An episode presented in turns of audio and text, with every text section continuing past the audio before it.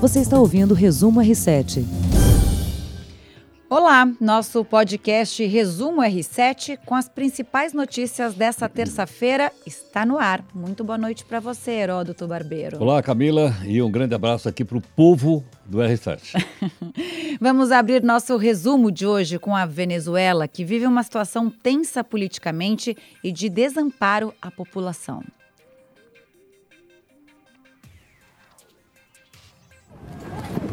Pelo menos três pessoas foram mortas e 12 outras ficaram gravemente feridas segunda-feira na Venezuela durante manifestações pró e contra o governo do presidente Nicolás Maduro.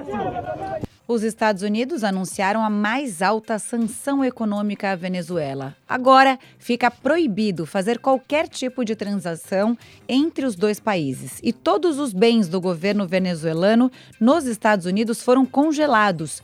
Essa é a primeira vez em 30 anos que o governo americano impõe esse tipo de sanção.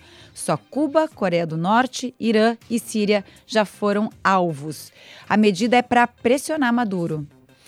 Bom, é, estão tentando, obviamente, fazer com que o Maduro convoque novas eleições e tudo mais. Mas está vendo também, simultaneamente, o chamado é, Conselho de Lima. Está acontecendo exatamente nesse momento os países aqui latino-americanos para estudar ainda a situação da Venezuela. E não é só os Estados Unidos que implantaram sanções, o Brasil também. Hoje o Bolsonaro baixou uma resolução proibindo a entrada de qualquer alto funcionário da Venezuela no Brasil. Parece que o cerco está se apertando, ainda que a Venezuela, como você sabe, o governo do Maduro, tem apoio da Rússia, tem apoio da China e tem apoio da Turquia né, que está fazendo com que ele se segure ainda lá no poder. Esses países não apareceram nessa conferência que acontece em Lima. Foram convidados. Foram convidados e rejeitaram esse convite. E aí a Rússia se pronunciou sobre essa medida dos Estados Unidos. Falou que é, uma, é um terrorismo econômico. Em uma nota mais cedo, a Venezuela também tinha usado essa, esse eh, adjetivo para falar sobre essa sanção dos Estados Unidos. Então, o cerco está se fechando mesmo. De um lado, o presidente Nicolás Maduro e as Forças Armadas venezuelanas. Agora, sabe que eu creio que a maior derrota aí do Maduro se deu é, quando o ex-presidente do Uruguai, o Mujica, ou Mujica, que é um homem de esquerda, classificou o governo do Maduro como sendo uma ditadura. Porque a esquerda chamou o Maduro de ditadura, o Maduro é de esquerda, não é? Então isso seria uma coisa absolutamente normal mas um líder da esquerda latino-americana, um cara que tem inclusive uma, assim, uma credibilidade em todo o continente, chamar o Maduro e o governo da Venezuela de ditadura, foi realmente, acho que, uma pancada que o Maduro ainda não absorveu. O Brasil também tomou outra medida, né? É, o governo decidiu reconhecer por até cinco anos os passaportes vencidos de imigrantes venezuelanos que procuram asilo aqui. Eles reclamavam da dificuldade para a renovação. Pois é, porque o país está completamente desorganizado, né? Então a situação da Venezuela é terrível. Vi também uma reportagem nesse final de semana, acho publicada na Veja, a capa inclusive, de uma quantidade imensa de pessoas, acho que mais de 4 milhões de pessoas já deixaram o país. Você tem uma ideia do que é 4 milhões de pessoas? A guerra da Síria não, não provocou uma tragédia tão grande quanto essa porque os venezuelanos estão percebendo que a situação está cada vez mais difícil de ser controlada. Será que a situação está próxima de se resolver? Guaidó está com o apoio de 50 nações do planeta, tem esse, essa conferência que foi armada, montada, para realmente discutir essa situação que está inviável na Venezuela e a população clamando por socorro. Então, o Guaidó, como você lembrou, tem apoio dos, vamos dizer assim, da, dos países. E o Maduro? Tem apoio Forças das Armadas, Forças Armadas. E aí, não é? quem é que está com o revólver na mão? Maduro. Maduro. Bom, vamos mudar de assunto. A gente falou ontem aqui do quórum na Câmara. Eu fui pesquisar para ver uau, quantas pessoas uau, foram uau. E aí? na volta do recesso parlamentar. Na verdade, a volta foi hoje, porque ontem só 40 deputados compareceram. Então Eram necessários quórum, 51, não deu. Não deu. A sessão foi cancelada. E as discussões Mas eu acho transferidas para é hoje. Problema. Sabe por que eles não foram? Eles foram no dentista.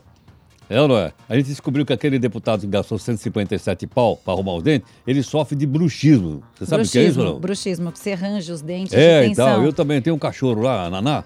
Ela também sofre. Sabe por quê? Você chega perto, ela não, fica brava, assim, ela roda. Deve ser bruxismo aquilo, não é possível. Esse bruxismo dele tá bem caro, né? Porque não deve uma placa, 157 um tratamento pau. para bruxismo, nunca vi Viu? Nós valor. apelidamos ele lá no jornal de o Boca de Ouro, que aliás é o nome de uma peça do Nelson Rodrigues, chamado Boca de Ouro. É ele aí. Boca de Ouro, mereceu esse apelido então, né? Bom, o Onyx Lorenzoni, o ministro da Casa Civil, e mais dois ministros foram exonerados. Isso foi publicado hoje no Diário Oficial.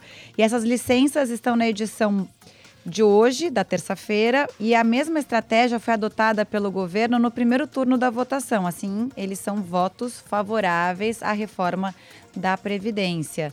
Eles pretendem, o, pelo menos o presidente da Câmara, Rodrigo Maia, votar a reforma da Previdência até amanhã. Será que sai? Olha, é provável, é provável que sim, porque ninguém conhece melhor o regimento da Câmara e a maneira pela qual a Câmara dos, ah, dos, dos Deputados trabalha do que o Rodrigo Maia. É provável que vote. Talvez não tenha aquele 379 votos que teve, porque foi uma goleada, 379. Pode-se não ter tudo isso, mas a impressão que se tem, assim, a princípio, é de que vai ser aprovada até amanhã, no máximo até quinta-feira, depois vai para o Senado. Senado.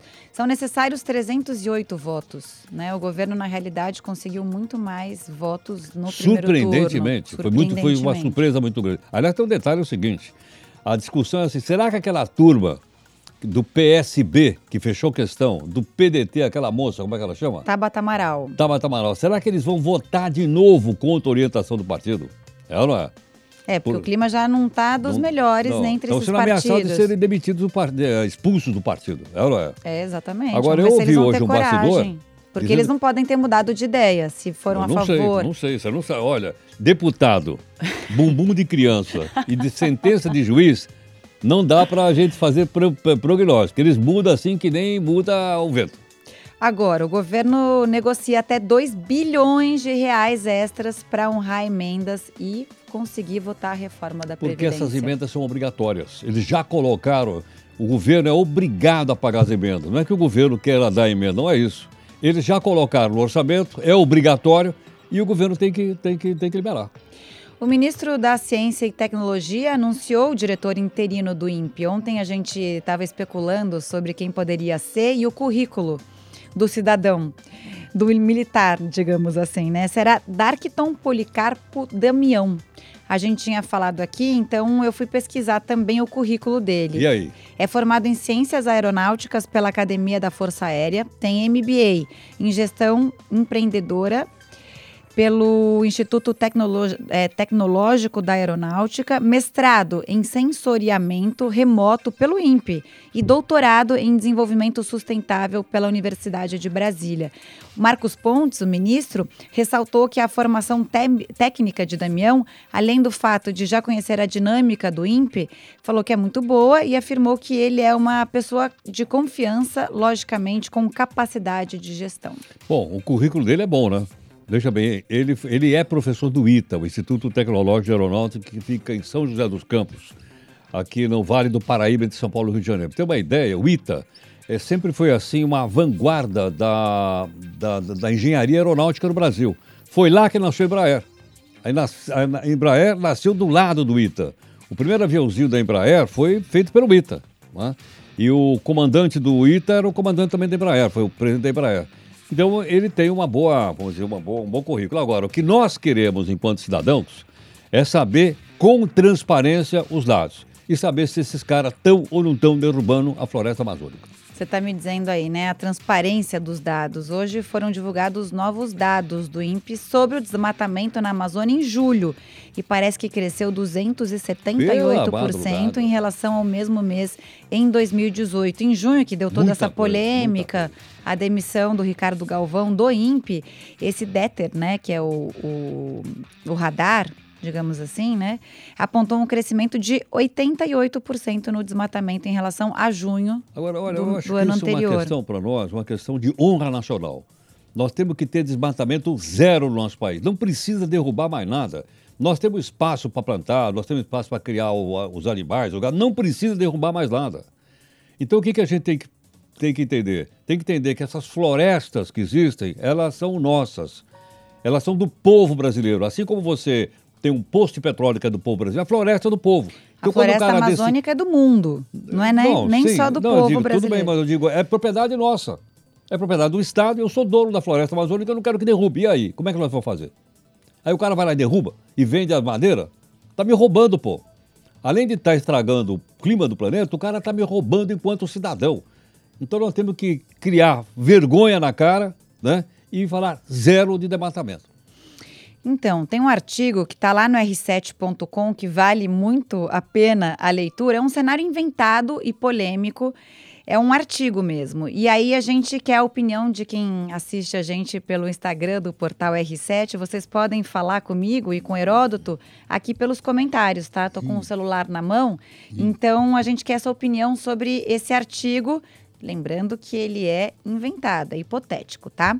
Tem uma data que eles falam que é 5 de agosto de 2025. Nessa data, o Brasil continua a ter um governo que defende ampliar as atividades econômicas na Amazônia e que questiona a utilidade da proteção ambiental. E por isso está prestes a ser atacado pelos Estados Unidos. Nossa, que mãe. já não são mais governados por Donald Trump. Não, e quem é que vai governar então lá? Não falou no artigo, mas eles estão falando dessa situação da Amazônia. É, então vamos, vamos imaginar que o Pato Donald quer é, intervir aqui no nosso país. O presidente americano dá um ultimato ao Brasil e fala: se você não cessar o desmatamento destrutivo em uma semana, os Estados Unidos vão iniciar um bloqueio naval ao Brasil e lançarão ataques aéreos para destruir a infraestrutura estratégica brasileira. Nossa. Aí tem uma curiosidade boa, né? Boa, boa. Tem uma curiosidade. A China, que é a maior potência é, e hoje o maior é, comercial, né, parceiro comercial do Brasil, ele é o único país a intervir a favor do Brasil.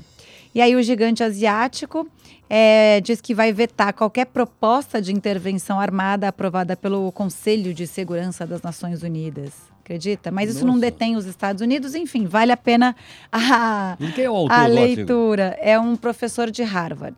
Ah, um professor de Harvard. É. E aí, claro, como eu disse, esse cenário é um cenário inventado e polêmico, mas na tua opinião, será que isso seria possível em 2025? Ainda bem que eu não vou estar aqui. então, se você quiser comentar, vá lá no portal R7 ou aqui pelos nossos comentários, tá bom? Bom, vamos mudar um pouco de assunto. Vamos falar do PAN de Lima? O Bruno Piscinato acompanha as nossas meninas do vôlei e traz uma revelação pra gente, que pegou muita gente de surpresa. Fala, Bruno. Oi Heródoto, oi Camila, tudo bem? Hoje eu falo aqui do ginásio de vôlei dos Jogos Pan-Americanos. Olha que bonito, vamos dar uma viajada. Ele fica na cidade de Calhau. Calhau é uma cidade é, como se fosse da Grande Lima, né? É a terceira maior cidade do Peru, uma cidade portuária e aqui estão sendo disputados os jogos de vôlei. Já foram disputados os jogos do masculino, né? Que o Brasil ficou com bronze e também serão disputados os, os jogos femininos. O Brasil estreia no, no vôlei feminino amanhã contra Porto Rico. O Brasil tem um grupo bem difícil e eu vim até aqui para gravar hoje, agora nesse momento, está treinando a Argentina, é, que é adversária do Brasil na segunda rodada. Mas eu vim até aqui para acompanhar o treino da seleção brasileira, a seleção treinou, bati um papo também com o Zé Roberto, é, o técnico da seleção, em que ele falou né, que esse é o último ciclo olímpico dele. O multicampeão, né, ele é tricampeão olímpico, é, falou que esse é o último PAN e depois do PAN a última Olimpíada dele à frente da seleção vai ser em Tóquio, vai, ser em Tóquio, né, a última Olimpíada dele.